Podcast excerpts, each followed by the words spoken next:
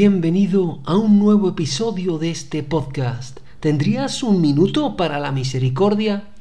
La frase de hoy procede del diario de Santa Faustina. En él leemos que Jesús le dice a Faustina, No importa, hija mía, no te fijes en aquellos que abusan a menudo de tu bondad. Tú sé siempre misericordiosa para todos y especialmente para los pecadores. Te pregunto, ¿Tienes la sensación de que a veces abusan de tu buena voluntad? ¿Piensas que no debes ser tan bueno con los demás porque te tomarían por tonto? Sin duda es un pensamiento lógico.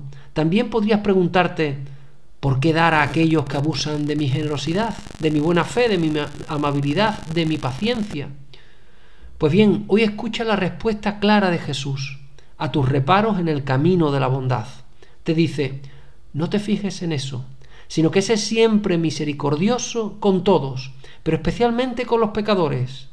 Es una llamada a que vivas la misericordia sin límites o barreras, que tu generosidad, paciencia, bondad, etc., no conozca límites ni excepciones.